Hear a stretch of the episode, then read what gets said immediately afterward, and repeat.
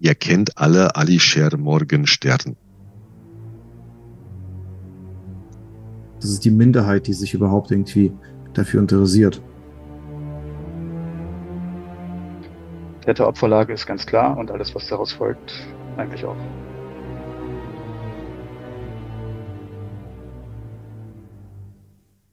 Haben den 10. September 2023. Ihr hört die Russland Watch heute Abend mit mir, Stefan Schark und Markus Pölking und Dimitri Nabokov. Dimitri, wir haben 564 Tage Krieg.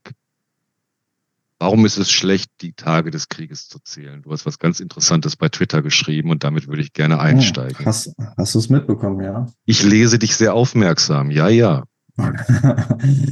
Äh, ja, also ähm, für mich ist das ein Symbol oder ein Beweis, ein Ausdruck ähm, von einem Willen, dass es vorübergehen möchte. Also so, es gab einen Tag X, ein äh, irgendwas ist Schlimmes passiert und jetzt äh, brauchen wir schon so und so lange, äh, bis wir wieder zum Normalen kommen, zu irgendwas Guten, bis dieses Schlechte beseitigt ist. Ja, also das ist fast schon wie so ein Countdown. Man zählt zwar nicht runter, man zählt zwar hoch, ja, aber trotzdem zählt man in Tagen. Äh, sprich, man hatte ja schon die Erwartung, dass es in vielleicht einem halben Jahr vorbeigeht, weil es war gar nicht nötig, in Wochen, Monaten, Jahren zu zählen, sondern in Tagen. Ja, diese Einheit äh, hat äh, irgendwie, wurde am Anfang irgendwie so festgelegt und viele machen das und zählen das in den Tagen. Ähm, hat einen Grund, ist berechtigt, aber hat auch diese eine Komponente, die mir halt missfällt. Und äh, wir hatten zum Beispiel den einen General, wie heißt der, Modichov oder was, äh, die Woche, der ja gesagt hat, das ist für lange, äh, das ist ein langer Kampf und ich bin ja nicht müde, es zu sagen, Putin wähnt sich in einem epochalen Kampf mit dem Westen und äh, nicht mit der Ukraine. Und für ihn ist das jetzt die letzte Phase seines Lebens, wo er auf alles geht. Jetzt wird das wissen, darauf hat er hingearbeitet. Da geht es jetzt für ihn um die Wurst. Und äh, das wird nicht nach ein paar Tagen vorbeigehen. Das ist es jetzt. Und äh, da finde ich das schon kritisch, äh, wenn man das versucht, so in Tagen zu zählen. Möge es doch bald schnell vorbeigehen. Dieses schlimme Unglück. Kann ich gut nachvollziehen und äh, würde mich persönlich immer auch wieder dagegen entscheiden, die Tage nicht mehr zu zählen. Aber ich frage mal hier auch unsere Zuhörerinnen und Zuhörer, ob sie das wie Dimitri sehen, denn dann können wir den Einstieg auch ohne die Zählung der Tage machen. Ich sage es heute aber aus einem bestimmten Grund noch einmal. 564 Tage russischer Krieg. Und in diesen 564 Tagen sollen roundabout 6000 russische Raketen auf zivile ukrainische Ziele abgeschossen worden sein. Das macht, jetzt mal Kopfrechnen, durchschnittlich wie viele Raketen pro Tag? Herr Pölking, sind Sie gut im Kopfrechnen? Nein, aber es sind über zehn, wenn ich äh, so einigermaßen gut orientiert bin. Okay, also reden wir mal von diesem täglichen Dutzend, was da in Russland auf die ukrainische Infrastruktur abgeschossen wird. Und zum Einstieg heute gleich die Frage, macht die Diskussion um den Anschlag auf Konstantinowka ja sehr hohe Wellen geschlagen hat. Wir werden das gleich nochmal nachzeichnen. Dann überhaupt noch irgendeinen Sinn? Ähm, weißt du, was mir gerade auffällt? Als ich diesen Tweet geschrieben habe mit den Tagen, war mir gar nicht bewusst, dass wir das selber machen hier im Podcast. Kein ich muss aber zu unserer, zu unserer Entlastung sagen, ne, du kannst ja, also ich kann deine Argumentation gut nachvollziehen und ähm, habe auch immer so diese Strichliste vor Augen ne, dass jetzt äh, irgendwie ein Ende da immer mit impliziert ist. Andererseits ist es natürlich auch äh, ein Dokument der ja, Hilflosigkeit der Welt, ne, die jetzt schon seit 564 Tagen dem Ganzen zusieht und sich hierzulande im Prinzip ja immer wieder in die gleichen Diskussionen äh, verstrickt und das Ganze aber so unter dem Oberbegriff nie wieder, wir haben aus unserer Geschichte gelernt, äh, laufen lässt. Und äh, das ist in anderen Ländern anders gelagert, aber die gleiche Hilflosigkeit ist im Ergebnis ja auch vielerorts anzutreffen. Und das, äh, das jetzt so lange läuft, hat dann vielleicht auch äh, nochmal ein, gibt dem Ganzen dann nochmal eine Berechtigung, dass man diese Tage zählt. Markus, du hast das viel schöner ausgedrückt als ich. Ähm, Ja, Stefan, lass mal zu deiner Frage kommen mit Konstantinov kam. Wer, wer, wer mag es einmal also darlegen? Ja, ich kann es eben kurz nachzeichnen, was passiert ist und dann den Ball an euch weitergeben, denn wir hatten am äh, Donnerstag war es, glaube ich, korrigiert mich, wenn es ein anderer Tag der Woche war, aber ich meine, es war der Donnerstag, dass diese Rakete, von der bisher ungeklärt ist, was für eine Rakete das war, woher sie genau kam, auf einen Markt in Konstantinowka eingeschlagen ist und mehrere Dutzend Menschen, glaube ich, davon getötet wurden. Es gab sehr schwierige Aufzeichnungen, Videoaufzeichnungen, die dokumentierten wie man diese Menschen gerade kurz Sekunden vorher noch sah. Viele drehten sich um in Richtung der kommenden Rakete. Und dann da, wo gerade noch Menschen gestanden hatten, sah man nur noch einen Feuerball. Also sehr, sehr heftig. Und dann die Frage, von wo kam die Rakete und wer hat sie abgeschossen? Es gab dann den ähm, deutschen Kriegsberichterstatter Julian Röpke von der Bild-Zeitung, und äh, auch äh, den russischen ähm, äh, Kriegsberichterstatter Ruslan Leviev vom Conflict Intelligence Team, die beide sagten, wir können es nicht mit hundertprozentiger Genauigkeit sagen. Also solange äh, es noch keine zugänglichen Informationen über die Untersuchung der Überreste dieser Rakete gibt, können wir nur Mutmaßungen anstellen und Mutmaßungen, die jetzt Leviev zum Beispiel anstellte, besagten, die Rakete wäre von Nordosten gekommen. Das wäre dann sehr unwahrscheinlich, dass sie von den russischen Streitkräften abgeschossen worden wäre, wobei Zelensky am Abend des Anschlages eine Ansprache veröffentlichte, in der er davon ausging, dass die russische Armee diese Rakete abgeschossen hatte. Und da sind wir dann in einer sehr, sehr emotionalen Diskussion gelandet, sowohl Julian Röpke als auch Ruslan Leviev sahen sich äh, heftigsten Anfeindungen ausgesetzt und auch einer sehr kühlen Zurücknahme, Distanzierung von zum Beispiel, den habe ich gehört, Michail Podoljak, ähm, Berater in der ukrainischen, ukrainischen Präsidialamt, die ähm, darauf hinwiesen, dass das doch genau wieder der Fall wäre, dass man vielleicht auch äh, ohne böse Absichten russischen Propagandalinien hier folgen würde, wenn man das äh, mit der ukrainischen Rakete weiterhin befeuern würde. Da würde ich jetzt gerne mal noch eure Meinung zu hören, weil ich habe ja schon einstiegsweise gesagt, bei 6000 äh, russischen Raketen auf russische Ziele, auf, auf äh, zivile Ziele in der Ukraine ist das Ganze in seiner Dramatik ja, schon das kriminelle Tagesgeschäft der russischen Armee. Ja, ich mache es kurz. Ähm, bevor Russland äh, angefangen hat, in der Ukraine militärisch einzugreifen, Krieg zu führen, hat die ukrainische Armee keine Raketen auf irgendwelche Dörfer, irgendwelche Städte in der Ukraine geschossen. Ja, und äh, mehr muss ich nicht wissen. Ich äh, habe kein Interesse an diesen Details, weil ich sie sowieso nicht nachvollziehen könne, nachvollziehen kann. Ähm, ich kann es nicht überprüfen. Ich bin kein Fachmann dafür. Ich weiß nur, dass die Schuld hier bei Russland liegt. Ja, und ich werde mich nicht in Diskussionen verstricken, die um die Schuld einer einzigen Rakete äh, sich dreht. Da, da lasse ich mich nicht drauf ein. Ich behalte den Fokus äh, im Auge und das ist der, der Angriffskrieg Russlands gegen die Ukraine und alle Folgen, die das mit sich bringt, sind äh, russische Schuld, nicht ukrainische Schuld. Und damit ist für mich dieses Thema auch erledigt. Ne? Ja, dem ist nicht viel hinzuzufügen. Ne? Also ich sehe das auch so. Ohne den russischen Angriff hätte es diese Rakete nicht gegeben, egal wer sie abgefeuert hat. Und ähm, selbst der Fall, wenn das jetzt irgendein Irrlaufer der Ukraine gewesen wäre, der da aus irgendeinem Grund falsch, fälschlicherweise gelandet ist, ne, wäre natürlich eine Tragödie. Aber äh, Russland schießt seit 564 Tagen jeden Tag durchschnittlich mehr als zehn Raketen auf die Ukraine, hat das Theater in Mariupol in Schutt und Asche gelegt mit wer weiß wie vielen Menschen darin, ähm, trifft ständig zivile äh, Ziele und äh, hat ständig Zivilisten auf dem Gewissen. Ne? Da weiß ich ehrlich gesagt auch nicht, was diese Diskussionen groß sollen. Ne? Vielleicht wollte sich da der Urheber oder die Urheber irgendwie so ein bisschen als, als ähm, OSINT, Faktencrack oder sowas auf Twitter präsentieren. Ähm, keine Ahnung. Aber Hintergrund des Ganzen und was es an irgendwelchen Bewertungen ändern würde, weiß ich nicht. Ist eigentlich auch nichts. Also Täteropferlage ist ganz klar und alles, was daraus folgt, eigentlich auch. Stefan, ich habe an dich eine Frage. Hast du äh, deine Bewertung bezüglich Leviev irgendwie verändert im Laufe der Zeit?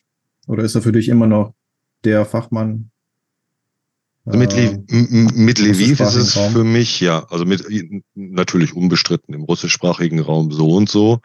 Ähm, wenn man von den, also jetzt mal separat noch gesehen, Leute wie äh, Roman Svitan oder Oleg Zhdanov von ukrainischer Seite zum Beispiel, ja auch ganz valide Ex-Soldaten, Kriegsberichterstatter heute sind, also Kriegsexperten, wie man so folkloristisch oft sagt. Leviev ist an manchen Stellen schwierig. Ich finde ihn in dieser Schwierigkeit aber auch ganz hervorragend, weil Leviev 100% transparent arbeitet. Also er folgt diesem äh, methodischen Imperativ auch der Geisteswissenschaften auf höchstem Niveau zu sagen, wir machen alles nach transparenten Informationen.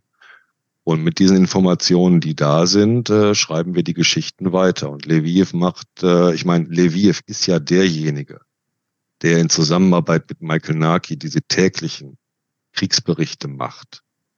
Leviev beschäftigt sich seit 2014 mit den Kriegsverbrechen der russischen Armee. Er dokumentiert das. Genau gerade wie du, Dimitri, gesagt hast, mich interessiert nicht die einzelne abgetrennte Geschichte nur dieser einen Rakete, die auf Konstantinovka ähm, geschossen wurde, sondern mich interessiert die ganze Geschichte in ihrem Verlauf. Da ist Leviev äh, unumgänglich, wie ich finde. Auch klar, er ist gerade sehr, sehr schwierig, weil die Emotionen ja nachzuvollziehen sind. Und daher auch mein Vorschlag an der Stelle. Äh, wir haben ja auch noch ganz anderes neues Material die Woche vorliegen. Zum Beispiel die beiden Videos der Ex-Wagner-Soldaten von Wladimir Ossetschkin, Gulagunet. Also wer die beiden gesehen hat, krasse Geschichten. Es waren wieder die mittlerweile ja genre-typischen Ex-Sträflinge, die über Herbst letzten Winter von Wagner rekrutiert wurden und dann in Richtung Bachmut auf äh, Todesausflug geschickt wurden. Und die beiden, darum würde ich auch gerne von Konstantinovka wieder hier auf diese Dokumentation gehen. Die beiden erzählen nämlich, wie ganz gezielt und auch ganz ähm, bewusst befohlen die Eliminierung der zivilen Bevölkerung anstand. Wir haben denen gesagt, wir machen halt alles platt. Ihr geht in dieses, äh, ihr geht jetzt in dieses äh, zehnstöckige Hochhaus und macht alles, was noch drin ist, macht ihr platt. Und das haben sie gemacht. Sie haben alle, die noch in diesem Hochhaus befindlich waren, erschossen. Frauen, Omas dabei auch, Kinder. Die haben sie alle erschossen. Und diese Dokumentation haben wir ja. Ich glaube, äh, es gab noch die Woche irgendwas von Seiten der UNO mit Kriegsverbrechen. Das habe ich am Rand aber nur mitbekommen. Vielleicht könnt ihr das noch ausführen. Also diese Art von Dokumentation, weil in der letzten Woche hatte ich ja lange berichtet von der Dokumentation über das Strafgefangenenlager West 1, diesen Besuch von Dimitri Gordon in diesem Lager. Und äh, seitdem bin ich weitaus offener, diesen russischen Kriegsgefangenen zuzuhören. Also diesen Dokumentationen auch zuzuhören, die vorliegen. Ja, ihr wisst das, Wladimir Solkin, diese vielen YouTube-Videos macht, die hatten wir letzte Mal auch erwähnt. Jetzt haben wir hier von Wladimir Osechkin zwei neue Videos mit diesen Aussagen, die in vieler Hinsicht auch, äh, die in vieler Hinsicht auch vollkommen plausibel sind von dem, was da erzählt wird, von diesen Ex-Sträflingen, Ex-Wagner-Soldaten, die sich jetzt in ukrainischer Gefangenschaft befinden. Also wir haben Kriegsverbrechen zu dokumentieren. Und wenn ich äh, mir ansehe, wie äh, mit Butscha umgegangen wird, in der Wiedererzählung dieser Geschichte, dann sehe ich wirklich die Notwendigkeit, die Geschichte immer wieder ganz glasklar mit Quellenbezug auch zu erzählen und das auch, ähm, das auch ähm, immer wieder darstellen zu können. Denn ihr, ihr hattet das bei Twitter ja auch mitbekommen. Ich glaube, ich habe es bei Dimitri in einem Tweet auch einmal gesehen. Ähm, oder das war an anderer Stelle, wo ähm, wie, wie schnell du, genau, Dimitri, du hattest was bei äh, Twitter mit äh, Bucha, mit dem Video gemacht, äh, mit dem Bild gemacht, wo mhm. die Zivilisten ähm, aneinander gekettet von russischen Soldaten über die Straße geführt werden. Und ja da gab es ja eine große Trollwelle mit, ah, ne, diese, alles, was Butcher vorgeworfen wurde, ist ja fake und das waren gar keine echten Leichen und das war alles gestaged und den ganzen, den ganzen Müll, der dann da wieder ganz klar darauf hinzuweisen, womit wir es hier zu tun haben. Die Sachen zu dokumentieren sind wichtig. Und dann irgendwo anders haben wir auch wieder die Geschichte, die ähm, tragische, tragische Geschichte dieser Rakete in Konstantinopel. Ja, zu, äh, zu UN äh, brauchen wir, glaube ich, nicht viel sagen. Also es gab eine Untersuchungskommission, eine unabhängige von der UN irgendwie eingerichtet, glaube ich, und äh, die kamen dann zum Ergebnis, dass sie nicht genug Beweise vorliegen. Und äh, ja, da habe ich dann auch aufgehört, weiter zu lesen. Äh, ja, man ist ja gar nicht mehr überrascht, man rechnet ja schon äh, mit so einem Ausgang. Was soll man dazu sagen? Also wenn, wenn das, nein, ich sag nichts. Ich sag nichts. Ich kann deine Resignation da vor diesem Hintergrund voll und ganz nachvollziehen, würde aber auch darauf hinweisen, dass wir gerade was die UN angeht oder auch was vorstehende Tribunale, Prozesse für diese Kriegsverbrechen auch angeht, dass wir immer auch die Spreu vom Weizen trennen müssen für dahin und ganz genau hingucken müssen, ganz genau auch sagen müssen, was geht und was nicht geht. Ja, also es gibt solches und solches überall. Vielleicht äh, so viel. Äh, schau mal, wir hatten ja auch äh, die andere Geschichte mit äh, Guterres und dem äh, Grain Deal, dass er sich da eingeschaltet hat und versucht hat, äh, Russland einen Deal anzubieten, also entgegenzukommen, zu appeasen. Und äh, ja, also der, der, der macht dann, dann den Player. Er spielt, vermittelt, äh, versucht äh, Politik zu machen. Ja.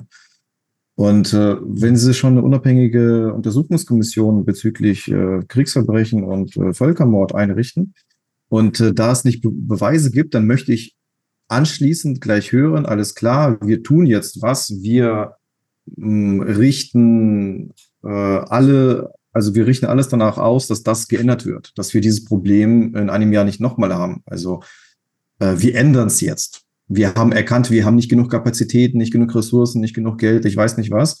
Äh, wir gründen jetzt irgendwas neu und machen und tun.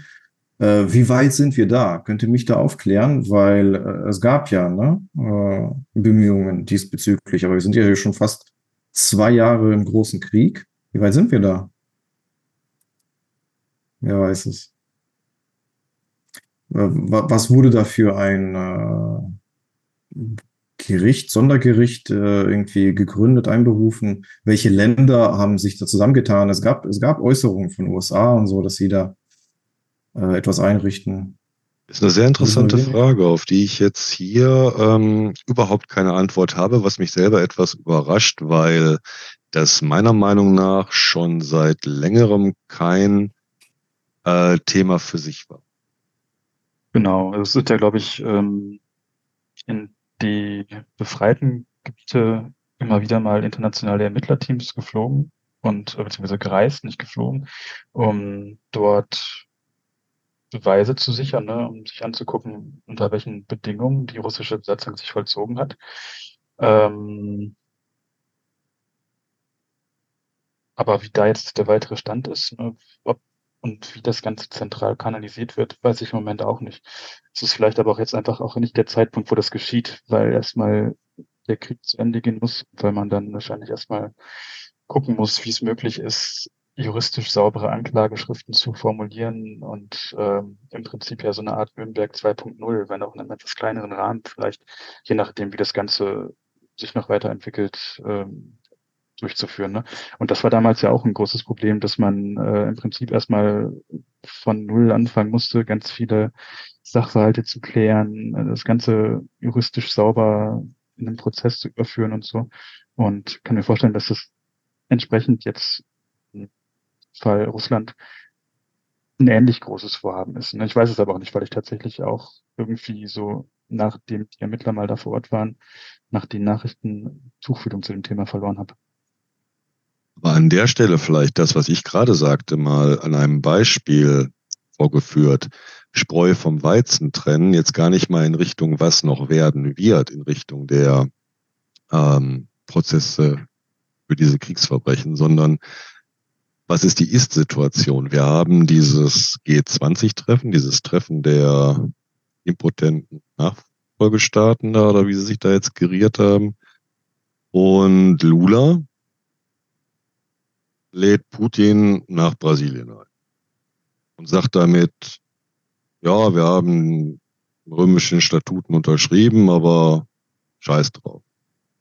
Also gelten die römischen Statuten noch was. Das erinnert mich gerade von der, von der Folge, wenn ich das mal so einbringen darf, an äh, den Skandal, der sich in Bosnien die Woche zugetragen hat, der auch große Relevanz hat in Richtung äh, Putin und äh, russischen Krieg gegen Ukraine. Da sagte nämlich der der große alte Chef von der Serbischen Republik, das ist ja dieser eine Teil von Bosnien, der heißt Serbische Republik, und der sagte, der hohe Repräsentant der UNO auch nur einen Fuß in die Serbische Republik setzt, werden wir ihn sofort verhaften.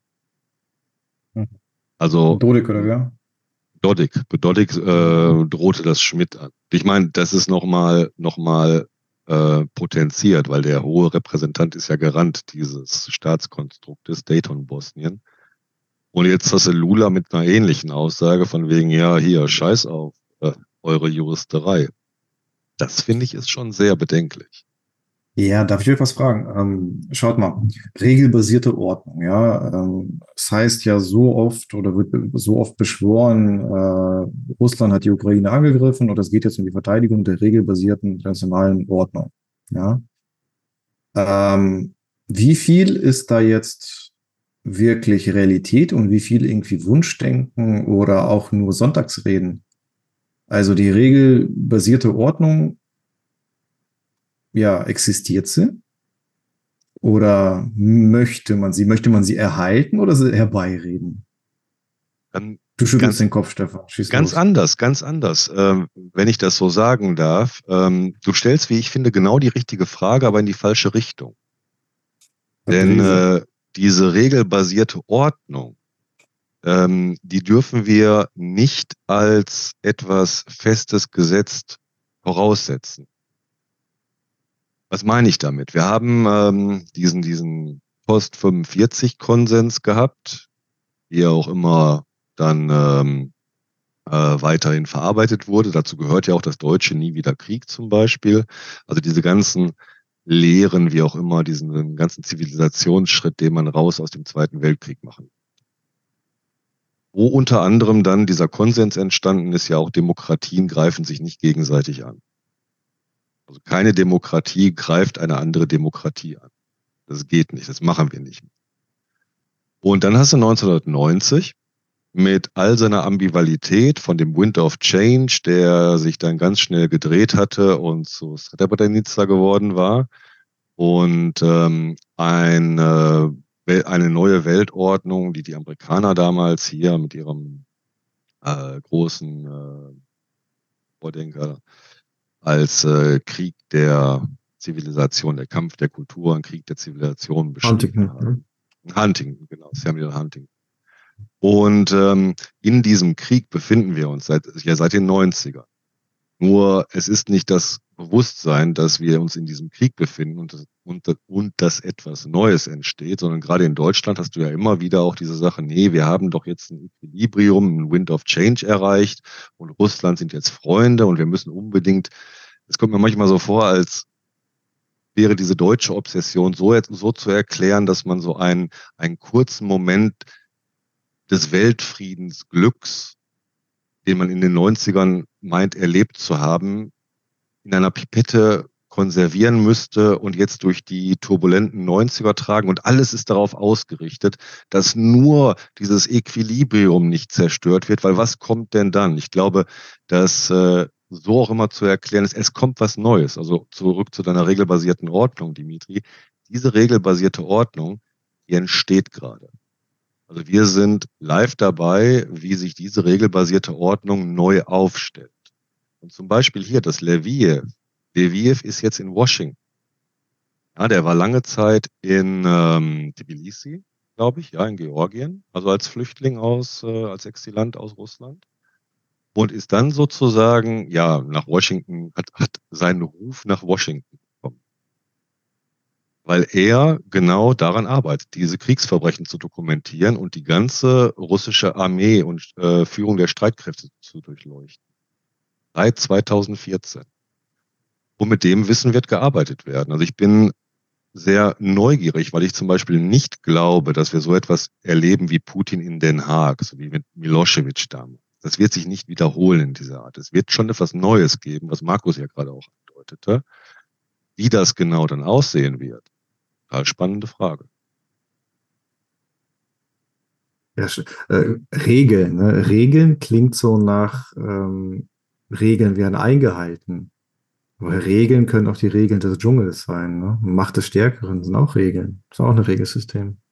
Genau, das ist es. Ne? Also natürlich, ähm, auch wenn Putins Russland jetzt irgendwie den Krieg gewinnt und ähm, dadurch eine Dynamik global in Gang gerät, die Dinge entstehen lässt, die sich von dem, was wir unter wertebasierter oder rechtbasierter Ordnung äh, verstehen, fundamental unterscheidet, wird es ja trotzdem Rechte geben. Das Recht der Stärkeren ist auch ein Recht im Zweifelsfall, das natürlich anders ausgelegt wird und äh, anderen Normen sozusagen, anderen Normvorstellungen unterliegt, aber es ist letztlich auch ein Recht. Ne? Deswegen ist es äh, auf einer philosophischen Ebene dann irgendwie erstmal schwierig zu verstehen, was wir genau darunter eigentlich verstehen wollen. Wenn man jetzt aber, glaube ich, den Begriff, so wie wir ihn wahrscheinlich hier mehr oder weniger übereinstimmt benutzen, nehmen, dann glaube ich, es ist wahrscheinlich so ein Prozess, das Ganze zu erreichen. Wahrscheinlich wird man hundertprozentig, wie es in der Theorie äh,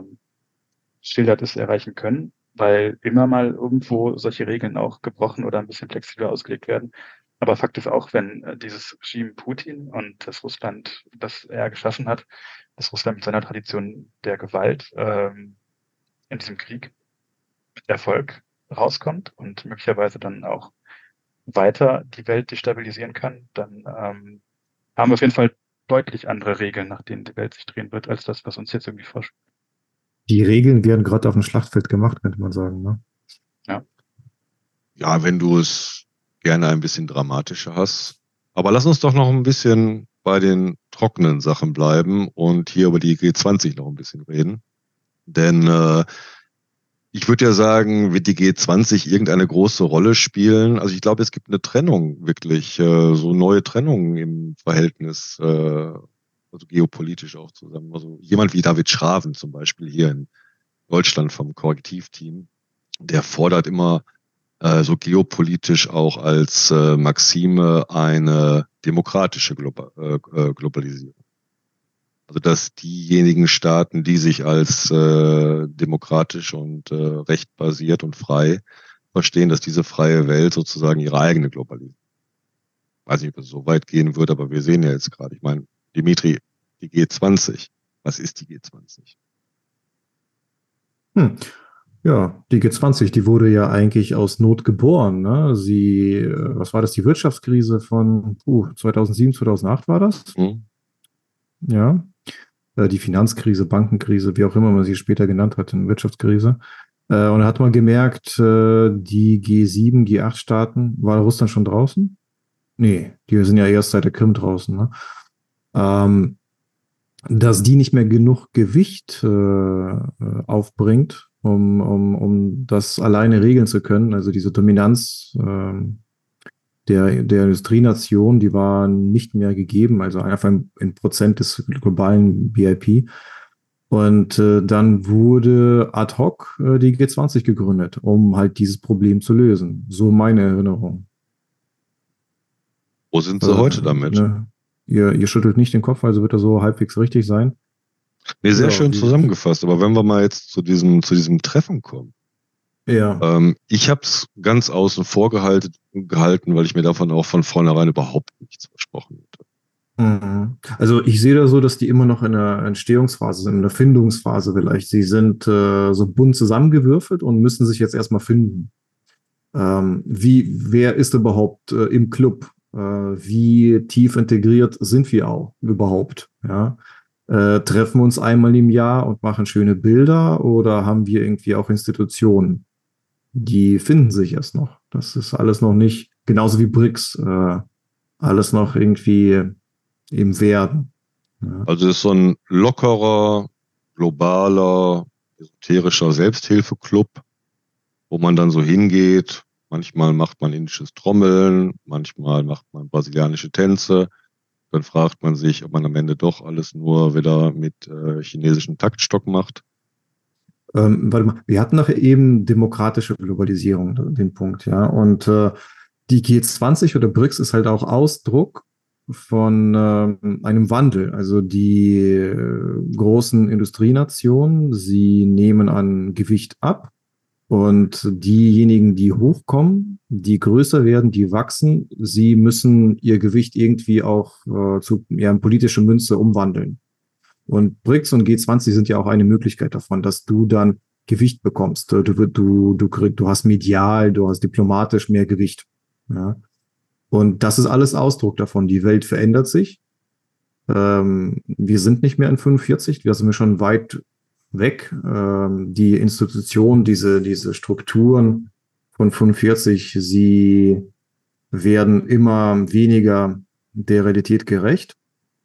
Und äh, G20 und BRICS ist halt ein, eine Möglichkeit, äh, diesem Wandel gerecht zu werden, die irgendwie einzubinden. Ja, die mh, hm, neu Kömmlinge, sagt man das so? Ja, aber ich glaube, ich, ich hatte so den Eindruck, dass ähm, sich auch Margot Käßmann bei der beim G20-Treffen total wohlgefühlt hätte.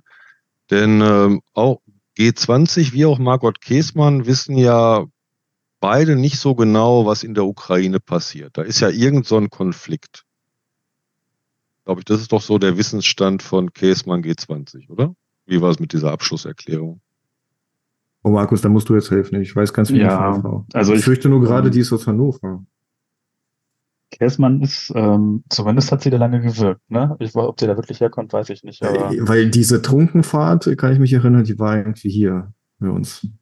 Ja, und Wein stand sicherlich auch bei den G20 auf dem Tisch. Ne? Also insofern haben wir ja schon den Link. nee, also ich, ne, diese Abschlusserklärung enthält ja keine eindeutige Verurteilung des Angriffskriegs auf die Ukraine mehr. Das feiert Russland als Triumph. Ähm, kurioserweise triumphiert Lavrov dann im Prinzip weiter, indem er sagt, Russland ist überhaupt in der Abschlusserklärung an keiner einzigen Stelle erwähnt worden, was ich dann schon irgendwie auch, ja, weiß nicht, ob das so ein Triumph ist für Russland, wenn sie irgendwie sich als sehr wichtiger Player wahrnehmen, gar nicht auftauchen in dem Papier. Aber gut, ne, zu dieser ähm, nicht mehr eindeutig erfolgten Verurteilung des Angriffskrieges, ähm, da steht schon noch drin, ne, dass man sich der ähm, UN-Erklärung anschließt, dass man die Unverletzlichkeit äh, von Grenzen als hehres Prinzip äh, betrachtet und ähm, Souveränität von Staaten. Ne? Also im Prinzip ist es schon ein bisschen Rumgeeier, klar, aber man musste das wohl irgendwie so machen, um die Erklärung, um irgendeine Abschlusserklärung des Gipfels zu bekommen. Ich finde jetzt, ja, natürlich ähm, zeigt speziell der Westen, äh, gibt sich da schon eine gewisse Blöße, indem er das nicht durchsetzt und äh, akzeptiert, dass dieser etwas verwässernde Passus äh, oder diese etwas verwässernde Sprachregel aufgenommen wird. Andererseits, ähm, wenn man sich dann diese einzelnen Punkte anguckt, auf die sie sich beziehen, dann ist schon noch klar, dass der Krieg, den Russland in der Ukraine führt, eigentlich weiterhin No-Go ist. Ähm, ich habe eine Frage an euch beide. Äh, schaut mal, ich sehe das so.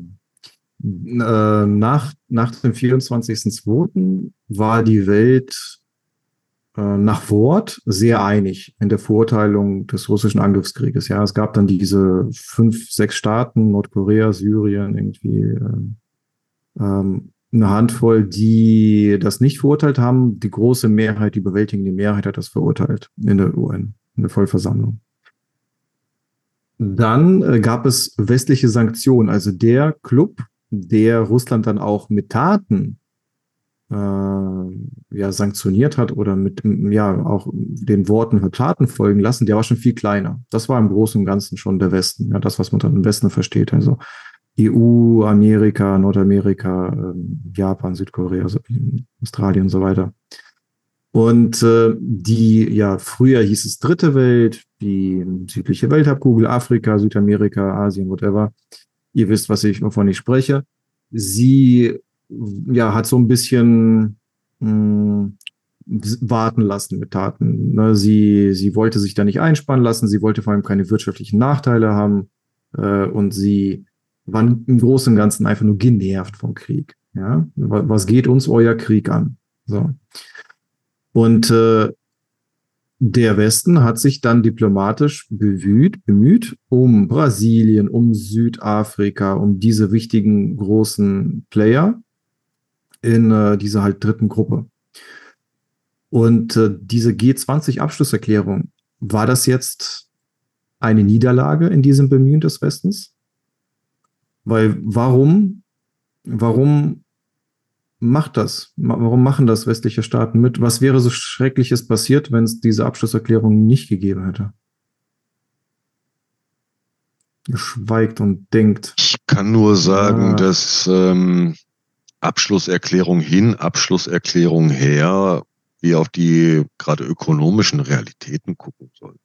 Und ähm, dann danach auch etwas differenzierter vorgehen, wenn wir ja von diesen ganzen Begriffen, angefangen von der dritten, zweiten Welt, Schwellenländer, globaler Süden ausgehen, wirklich genauer hinzugucken. Also wir erleben ja die interessante Neuaufstellung in den indisch-russischen Beziehungen.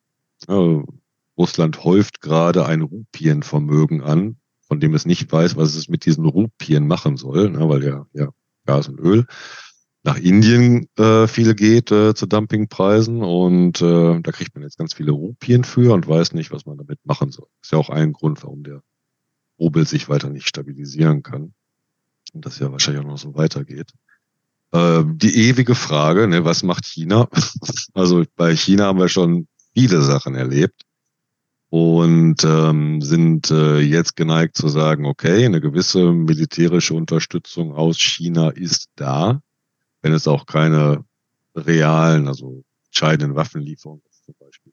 Wir hatten ja diese, diese unglaublich skurrile Fahrt jetzt ähm, äh, letztens von Shoigu nach äh, Nordkorea und jetzt will ja Nordkorea Munition an, an, an Russland liefern. Die anderen Länder, ja, Brasilien, Lula, das wird um viele große Gelder gehen. Wie wir ja auch bei äh, ne, Personen wie Herrn Friedmann zum Beispiel sehen, der sogenannte in Anführungsstrichen russische Putin-Oligarch, der in London gestrandet ist bei all den bösen Sanktionen. Ich denke, wir haben es da wirklich mit äh, großen Korruptionsnetzwerken zu tun. Und dann bist du von der G20 ja auch ganz, ganz schnell bei uns schon wieder. Also wir sind nicht in der G20 mit der BRD, aber von den Netzwerken her, von der Stimmung her und von den Korruptionslinien her sind wir ja ganz schnell wieder dabei. Von den ideologischen Sachen mit äh, Frau Ex-EKD, äh, Spitzenkopf, er ist man mal jetzt ganz abgesehen. Ich glaube auch. Warum sagst ne? du, wir sind nicht bei der G20? Deutschland bei der G20? Natürlich sind wir bei der G20. Wir sind ja auch in der G7. Dann, dann ja, aber wir sind ja, ja, nicht bei der G20. Wir sind ja, die, wir sind ja die G7. Das meinte ich ja im Sinne von wegen nicht jetzt äh, angewiesen zu sein auf diese grö größere Großversammlung. Ach so. Na gut. Und ich würde auf jeden Fall aus dieser Abschlusserklärung auch noch ähm, ganz kurz zum Schluss noch irgendwie so ein Stückchen Opportunität, Opportunität rauslesen. Ne? Also ich glaube, ähm, da fällt dem Westen dann letztlich auch ein bisschen vor die Füße oder auf die Füße, dass er seit anderthalb Jahren kein wirklich klares Bild abgibt, was er sich eigentlich äh, wünscht für die Ukraine und für den Ausgang des Kriegs mit Russland. Ne? Dass man halt sagt, ja, Russland darf nicht gewinnen, äh, die Ukraine muss gewinnen, ähm, ja, Waffen, okay, ein bisschen was liefern wir, aber müssen wir erstmal aufpassen, dass äh, nicht nachher irgendein Marschflugkörper in Moskau einschlägt. Also ich glaube, wenn man viel klarer kommunizieren würde, wir wollen, dass Russland hier überhaupt nichts gewinnt aus diesem Krieg, dann würde das auch ein Signal setzen an Staaten, die eventuell zum einen von diesem Krieg nicht ganz so unmittelbar betroffen sind, weil er weiter weg ist. Und zum anderen halt gucken, ne, ja, wie wird sich denn die Welt möglicherweise nach dem Krieg neu sortieren und äh, wo können wir da möglicherweise was gewinnen? Und solange das unklar ist und solange der Westen auch daran mitarbeitet, dass es unklar bleibt, werden die wahrscheinlich den ganz klaren Standpunkt, den man so im Schock des Angriffs letztes Jahr im vergangenen Jahr noch hatte. Ähm, jetzt hat man sich selbst ein bisschen neu sortiert, positioniert, geguckt, ne, wie, wie läuft's, was für Szenarien kommen auf uns zu. Und ich glaube, dass sich da einfach viele jetzt ein bisschen offen halten, an wie man sich äh, zukünftig anlehnen kann und deswegen auch so ganz explizite Sprachregelungen äh, vielleicht ein bisschen vorsichtiger bewerten. Das ist witzig, ne, dass äh, den klarsten Standpunkt hat immer noch Russland. Ja. Das eigentlich wohl. Also Russland ist ja eigentlich auch nicht vom Baum. Ne? Die, Russland ja. ist ja seitdem Putin an der Macht ist immer sehr klar in seiner Kommunikation. Es ist Sache auf und erzählt da irgendwelche Märchen, aber ansonsten ist er so in Russland sehr klar und ähm, ist eigentlich immer sehr gut über die Ziele des Landes und seiner Führung im Klaren gewesen und ähm, als trotzdem irgendwie nicht erkennen. I don't know.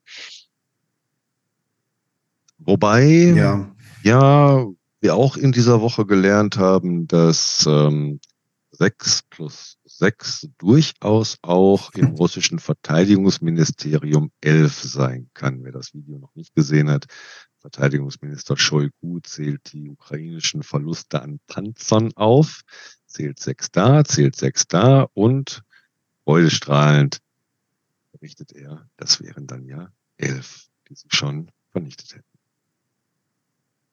Wisst ihr, was witzig ist? Ich habe heute den besten Ton, glaube ich. Ihr habt beide diese Mikro-Kopfhörer. Ja, ich mag mich entschuldigen für mein Headset heute, aber leider habe ich mir meine Mikrofonhalterung gecrashed und daher muss bis nächste Woche erstmal Abhilfe besucht werden. Ja, Jungs, wir waren bei der G20. Zu, zu Bandera genau. Hm. Bandera, warum willst du zu Bandera kommen? Bin ich besessen vom Thema, weißt du? Weil in meinen Ach, du hast Putin wieder zugehört die Woche. Bandera, du sollst Bandera. doch nicht, ich sag, ich sag's dir immer wieder, du sollst nicht so viel Putin zuhören. Ja, aber äh, jetzt ernsthaft, ne? Ähm, wir haben im Vorgespräch kurz, äh, kurz, kurz gequatscht und äh, du meintest, wir sollten die historische Dimension schon ein bisschen darlegen und auch inwieweit das anknüpfungsfähig ist, äh, diese, diese ganzen Erzählungen und Bandera und Russland.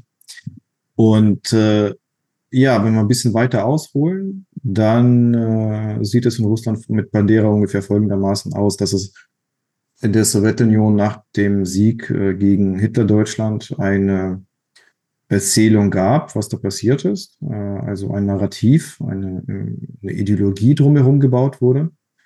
Äh, wir sind die Sieger über das Hitlerfaschismus, wir sind die Befreier von Europa und äh, jetzt kämpfen wir halt gegen die kapitalistische USA und so weiter. Und äh, Bandera, da, das waren sozusagen diejenigen, die sich in der Ukraine gegen die Sowjetunion gewehrt haben. Also die Sowjetunion hat dann bei der Rückeroberung, beim Zurückdrängen der Wehrmacht äh, ja, halb Europa, halb Osteuropa wieder eingenommen. Und äh, militärisch gab es aber Widerstandsbewegungen noch bis in die 50er Jahre hinein. Also die, die Sowjetunion unter Stalin hat viele, viele Jahre in der Westukraine es nicht hinbekommen, die Partisanaktivitäten äh, zu unterdrücken. Das hat lang gedauert. Ja. Und äh, in der offiziellen äh, Propaganda waren das die Banderovцы. Ja, Putin spricht das übrigens falsch aus, den Namen sagt man Bandera, ne? Banderovцы. Und äh, ja, für den, für den gewöhnlichen russischen Fernsehzuschauer sind das halt böse Faschisten in der Ukraine, die damals schon im Zweiten Weltkrieg gegen die heldenhaften äh, Rotarmisten gekämpft haben. Und heute, äh, ja, oder diese Woche haben wir gesehen, wie Putin diese zwei Punkte bemüht ist, zusammenzubringen. Den heutigen Krieg, den jetzigen Krieg und den Zweiten Weltkrieg, die Banderovцы von damals und äh, die Ukrainer von heute. Und äh, ja, wer, wer kann mir diese, dieses Sample, dieses Video am, am besten zusammenfassen von euch? Ja, es ist irgendwie ich so eine, Video so eine mhm. Videokonferenz, ne, wo Putin mit dem ähm, Direktor des Museums des großen Vaterländischen Krieges und noch ein paar anderen Leuten, äh, ich weiß gar nicht, aus welchem Grund sie sich getroffen haben. Sie tauschen ja jeden aus. Und Putin fragt dann irgendwann den Direktor, ähm, wer eigentlich während des Krieges die Juden in der Ukraine getötet hat. Ne? Und ähm, der ist da schon so ein bisschen am Stottern und sagt dann, ja, also waren auf jeden Fall auch Ukrainer beteiligt. Putin fragt dann sofort irgendwie in Vorhörmann nach welche Ukrainer. Und der äh, Direktor ist halt erstmal 30 Sekunden gefühlt stumm und weiß nicht, was er sagen soll. Und Putin guckt halt irgendwie so völlig erwartungsfroh und will wissen, äh, was kommt jetzt? Und dann sagt der Direktor aber nichts und Putin sagt, naja, waren doch die Bandera auf sie, ne? Also ist doch klar.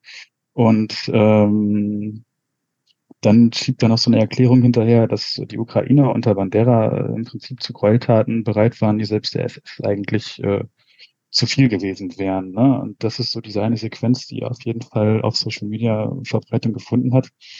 Und danach wird er, glaube ich, noch interviewt und erklärt, dass der Westen mit Zelensky irgendwie so ganz perfiden Juden an die Staatsspitze der Ukraine gesetzt hätte, um äh, so ein bisschen zu verschleiern, dass die Ukraine immer schon extrem böse und antijüdisch gewesen sei und äh, greift dann sozusagen auch noch zu einer dritten Qualität und äh, konstruiert da selbst irgendwie so eine antisemitische Schwör äh, Verschwörungstheorie um Zelensky herum. Also es ist irgendwie sehr schräg und es werden halt einfach, ja, basierend auf Dingen, die nicht falsch sind, ähm, Dinge miteinander vermischt und zusammengeworfen und letztlich auch einfach dann völlig falsch dargestellt, ne? Weil natürlich irgendwie plötzlich das Narrativ ist, äh, aber man es versucht, das Narrativ so zu verstehen, dass er uns vermitteln will, dass äh, im Grunde die Deutschen so ein bisschen arglos in die Ukraine einmarschiert sind und dann äh, selbst verdutzt waren, wie groß der Antisemitismus da unter den Ukrainern war. Und äh, im Grunde mussten sie nur zugucken, wie der Holocaust dann sozusagen von den Ukrainern äh, durchgeführt wird auf ukrainischem Territorium. Und ähm, es ist natürlich Hanebüchen. Natürlich gab es ukrainische Hilfspolizisten, wie es auch russische Hilfspolizisten gab. Und ähm, natürlich war Bandera jemand, ähm, um den man jetzt irgendwie nicht trauern muss. Ne? Das ist auch ganz klar. War schon ein Faschist, so ohne Frage. Aber ähm, natürlich kann man auch danach fragen, wie groß seine Bedeutung eigentlich wirklich war für den ukrainischen Widerstand.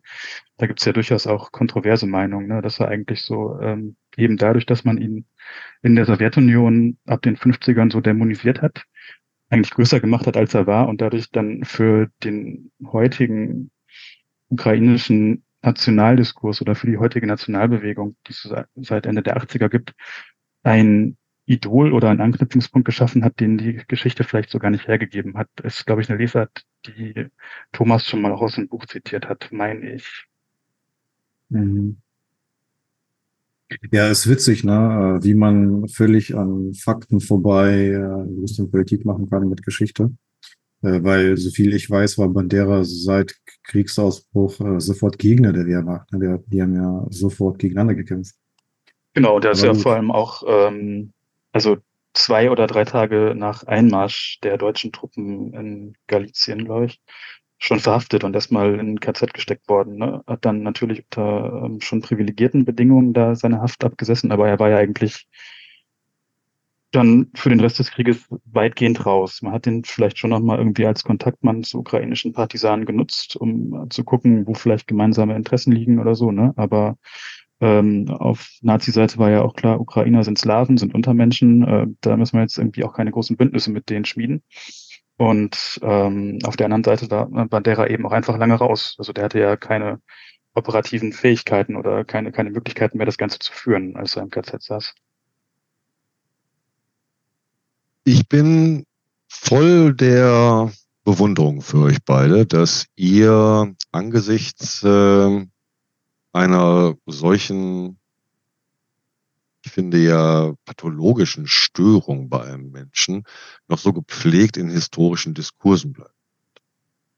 Denn für mich sitzt da ein Mensch mit äh, infantiler Demenz, der augenscheinlich äh, nicht nur irgendeine Rolle eines Dementen spielt, sondern wirklich dement ist, was noch bis zu einer desintegrativen Psychose bei ihm mittlerweile.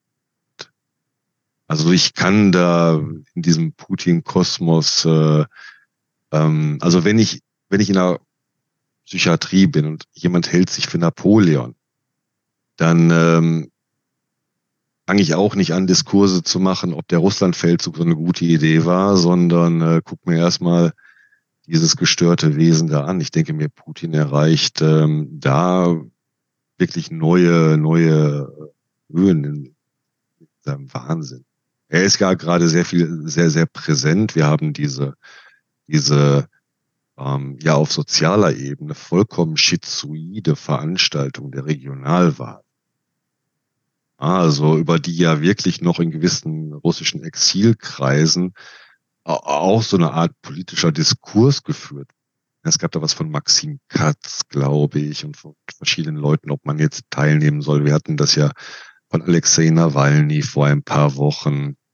Äh, also ganz schizoide Situation. Ja. Habe ich gar nicht auf dem Zettel, aber ja. ja.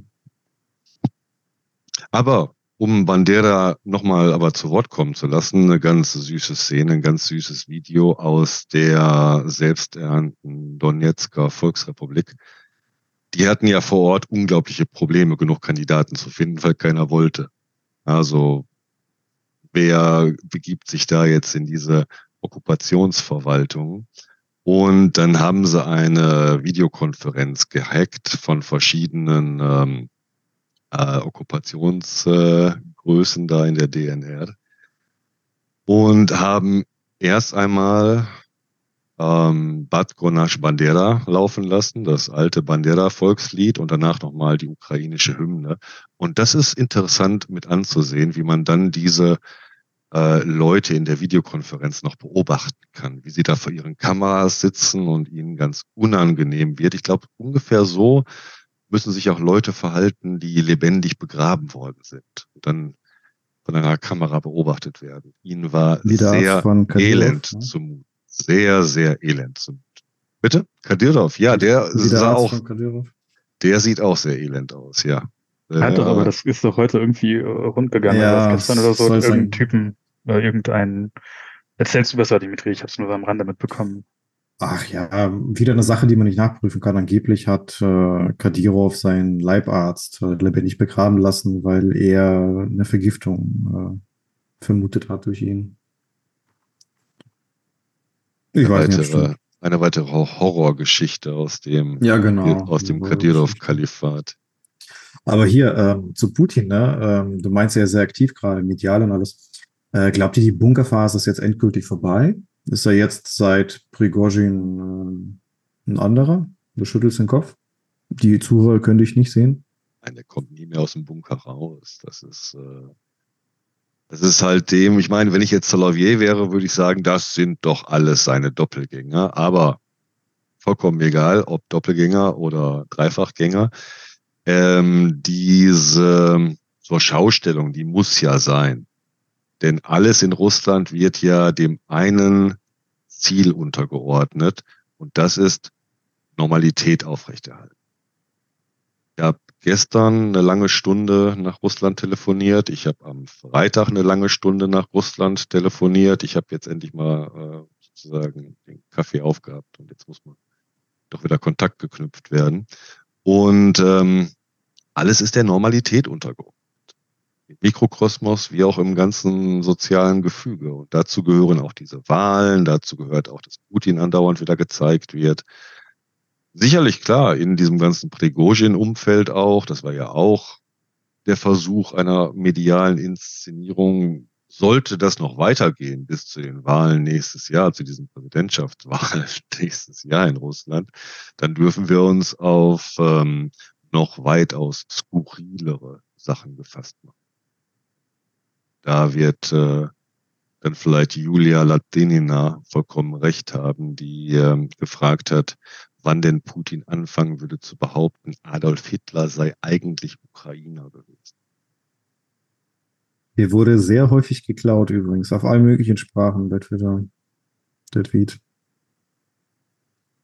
Ja, aber kommen wir doch mal zum weiteren Umfeld, denn äh, es gärt ja nicht nur in diesem Normali Normali normalitätsdiktatorischen Russland, sondern rumherum geht's ja auch weiter. Armenien war ein großes Thema diese Woche. Warum? Wer möchte? Markus möchte. Ich möchte? Okay, alles klar. ähm, ja, Armenien, das ähm, kleine Land im Kaukasus, ne, traditionell eigentlich sehr an Russland angebunden, hat Russland ja eigentlich immer so als ähm, seine Schutzmacht begriffen, weil es zum einen mit der Türkei aufgrund der Geschichte Nachbarn hat, wo das Verhältnis sehr schwierig ist. Ähm, also mit der Geschichte des vergangenen Jahrhunderts, ich sag mal, mit der Geschichte die etwas länger zurückliegt und dann auf der anderen Seite mit Aserbaidschan einen Nachbarn, wo aus der jüngeren Geschichte das Verhältnis einfach so schwierig ist. Ne? Also ähm, der Konflikt während des Zerfalls der Sowjetunion, ähm, na, dann die besetzten Gebiete, wo zwar mehrheitlich Armenier leben, ähm, faktisch völkerrechtlich, aber Teile dann doch eigentlich zu Aserbaidschan gehören, Armenien, die aber besetzt hat. Und ähm, dann letztlich über Jahrzehnte ja mehr oder weniger kalter Konflikt das Verhältnis beider Länder gekennzeichnet hat zwischeneinander untereinander und äh, dieser Konflikt dann, ich weiß gar nicht, wann gab es die ersten heißen Gefechte dann wieder. Das ist so, ist erst noch 2018, 19. Ja, es hat immer mal wieder so kleine ja, Scharmütze mhm. gegeben und dann hat sich das so ein bisschen hochgebracht, äh, bis wir dann äh, eine volle Den hörte ich jetzt schlecht. Aber in den letzten Jahren auf jeden Fall, genau. Ja, ja. Mit, mit, mit äh, engerem Einbezug der Türkei auf Seiten von Aserbaidschan äh, ist es immer wieder, ist es immer mehr ins Kippen geraten und äh, die Lage von Armenien äh, ja, sah immer weniger stabil aus. Ne? Die genau. Unterstützung und durch Russland bröckelte. Hm.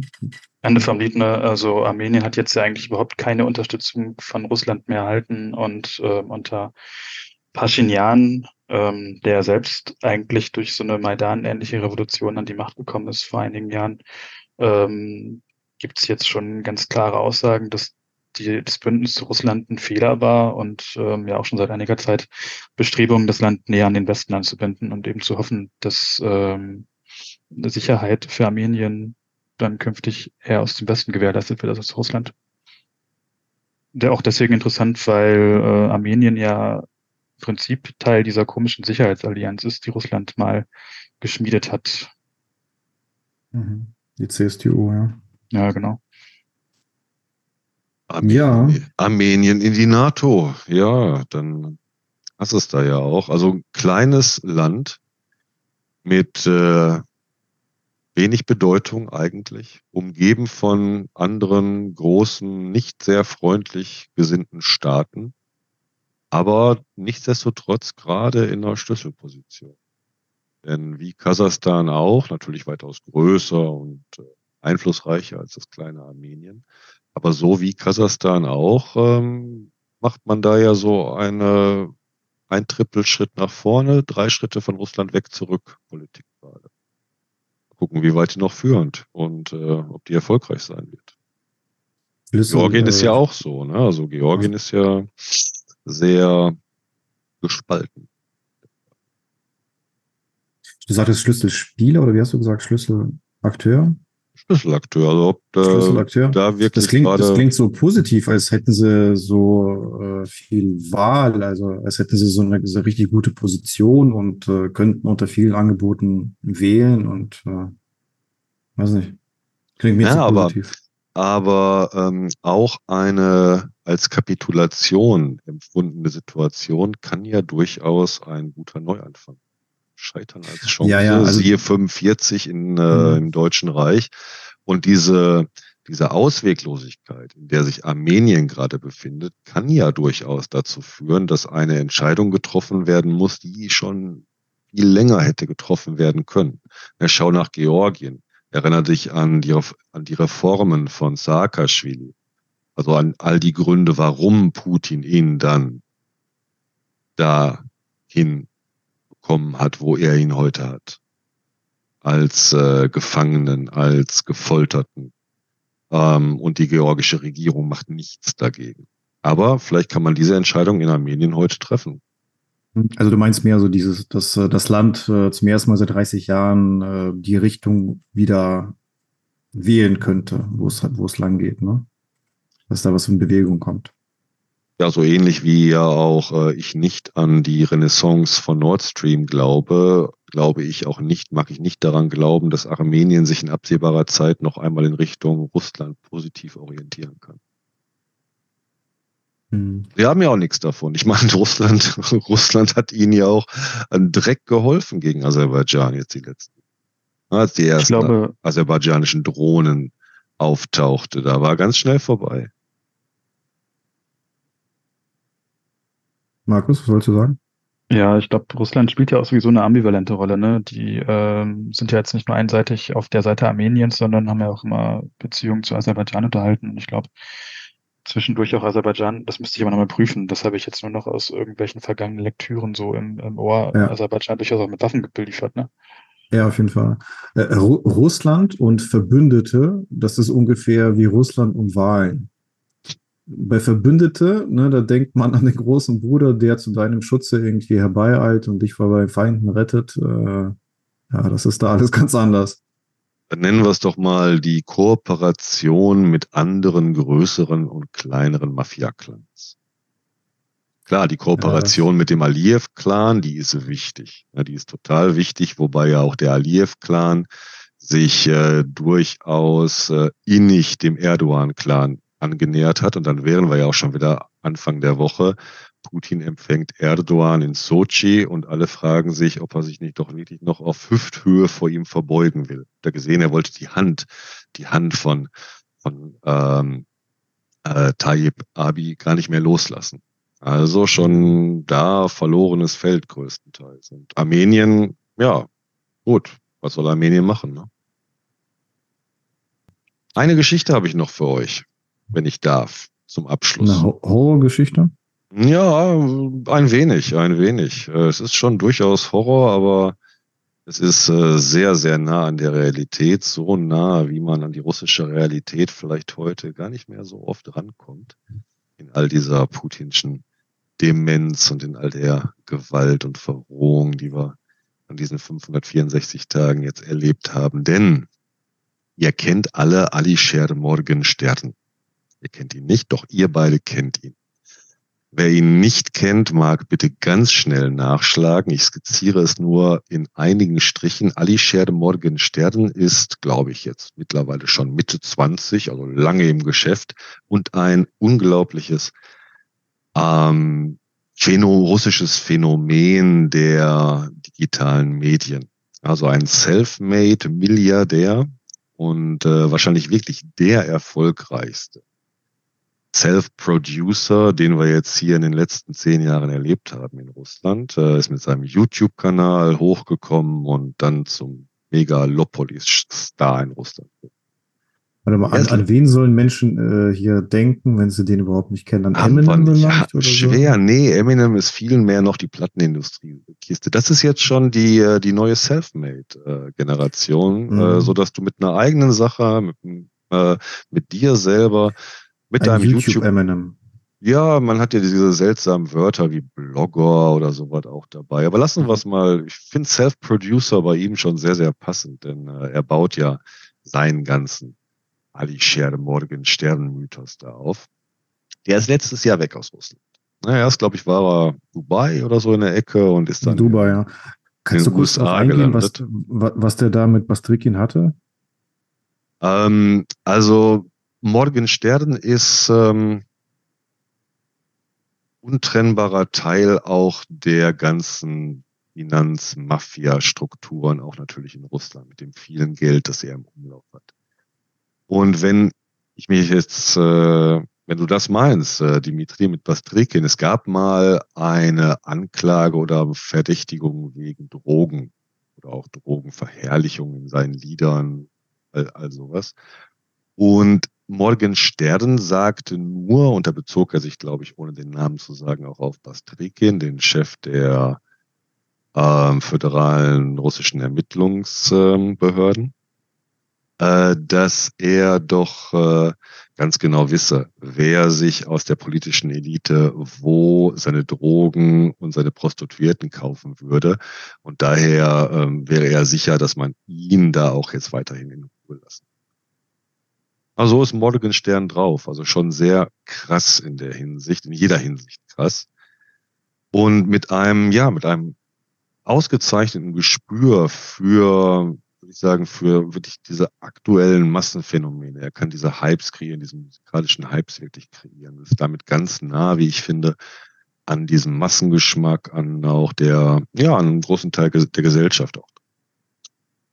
Und äh, der war weg letztes Jahr und dann in den USA und Ende August, Ende August auf einmal, äh, veröffentlicht er ein Video auf seinem Kanal, in dem er so ein bisschen jammert und die hätten hier mit so einem US-Rapper zusammengearbeitet.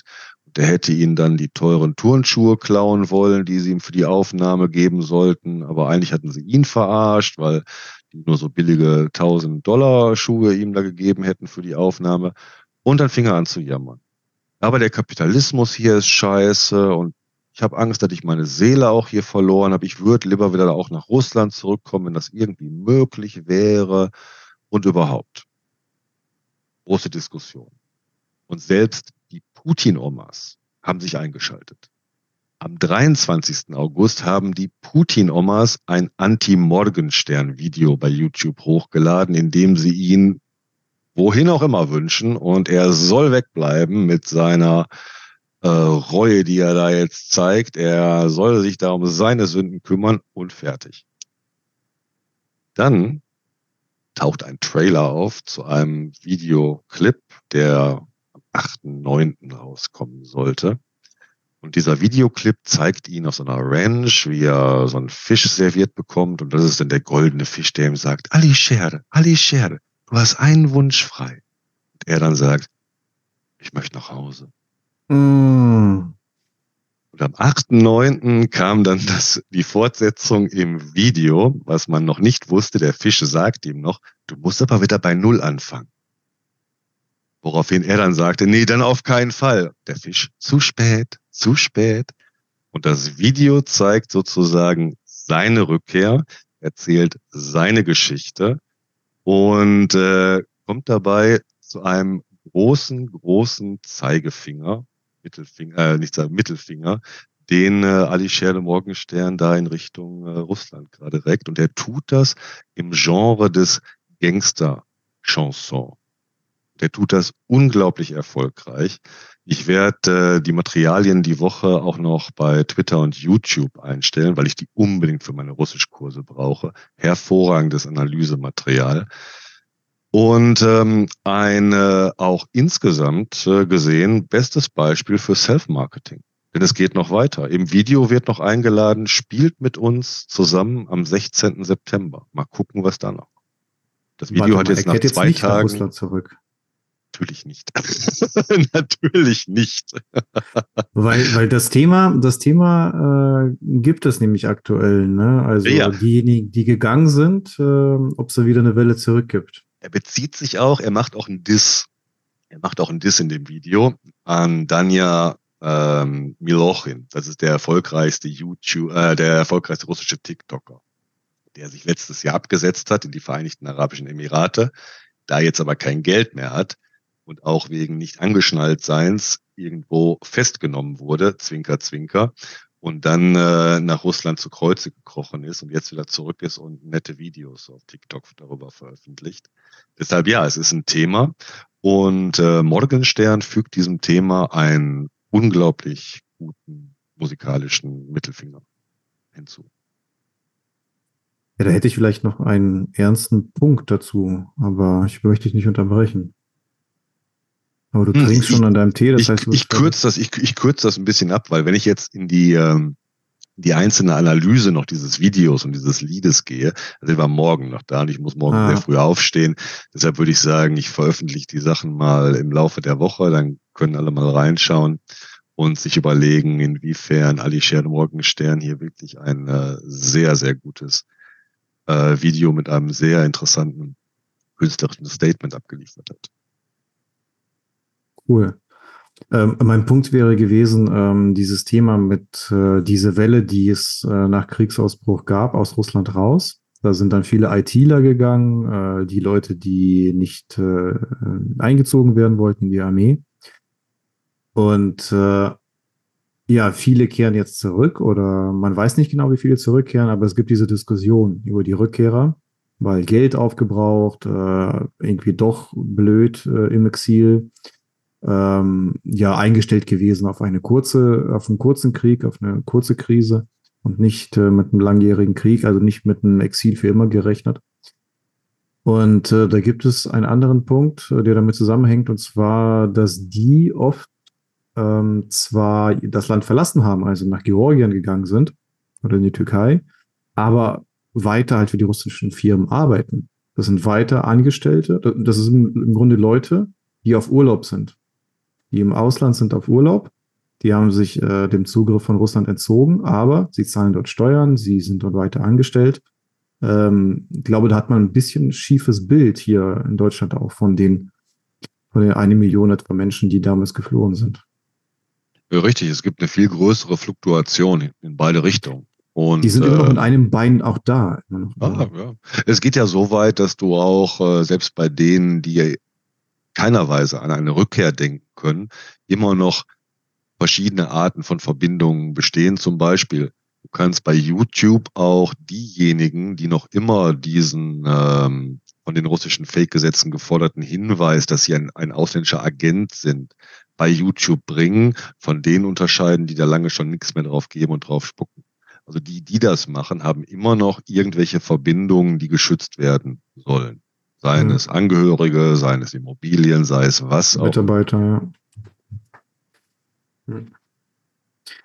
Ja, ja, na gut. Verbindungen nach Russland. Ja, ähm, ich finde es ganz interessant, mal wieder mit Leuten in Russland gesprochen zu haben. Ich werde auch in Zukunft ein bisschen äh, mehr drüber berichten.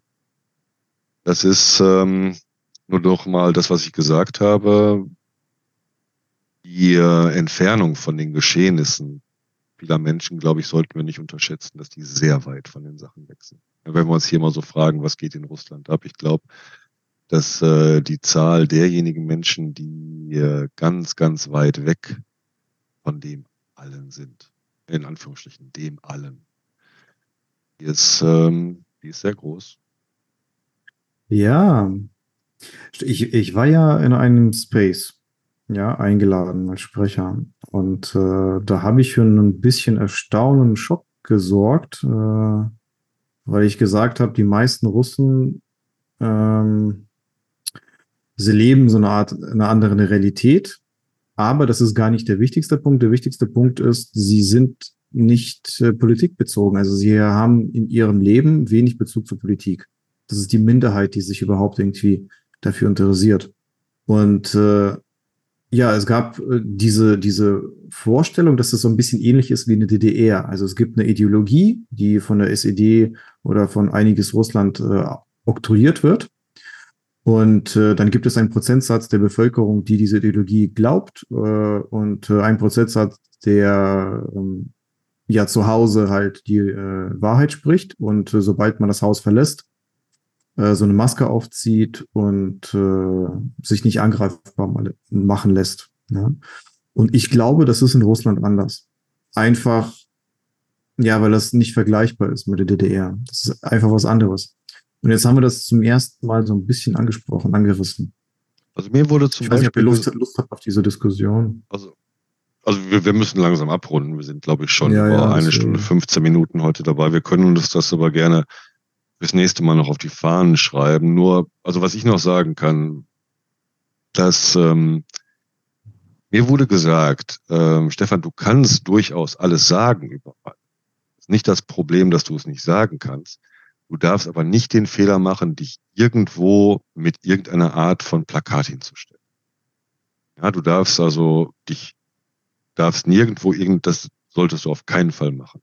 Sagen meinten sie, ja, das wäre vielleicht kein größeres Problem, aber du darfst äh, sozusagen nirgendwo stehen bleiben. Gehen Sie weiter, nichts zu sehen. Gehen Sie weiter, gehen Sie Ihrer Wege, gehen Sie Ihrer Wege. Reden wir nächstes Mal drüber. Lasst uns diese 63. Russland Watch erst einmal abschließen. Es war viel los die Woche und ganz schön viel angesprochen. Vielen Dank an alle, die uns bis zum Ende zugehört haben. Und hier nochmal zum Abschluss ähm, Grüße an Thomas Lörs, der sich auf Reisen befindet und deshalb heute nicht dabei ist. Also an Thomas Lörs, Retan Put. Und, und wo kann ein Thomas Lörs äh, äh, unterwegs sein? Ach so, ja. Natürlich. Ich glaube, die Route war erst Slowakei, dann Polen, erst Polen, dann Slowakei. So in die Richtung. Er wird, Europa. Er wird berichten. Er wird berichten. Vielen Dank, Markus. Vielen Dank, Dimitri. Und äh, vielen Dank an unsere Zuhörerinnen.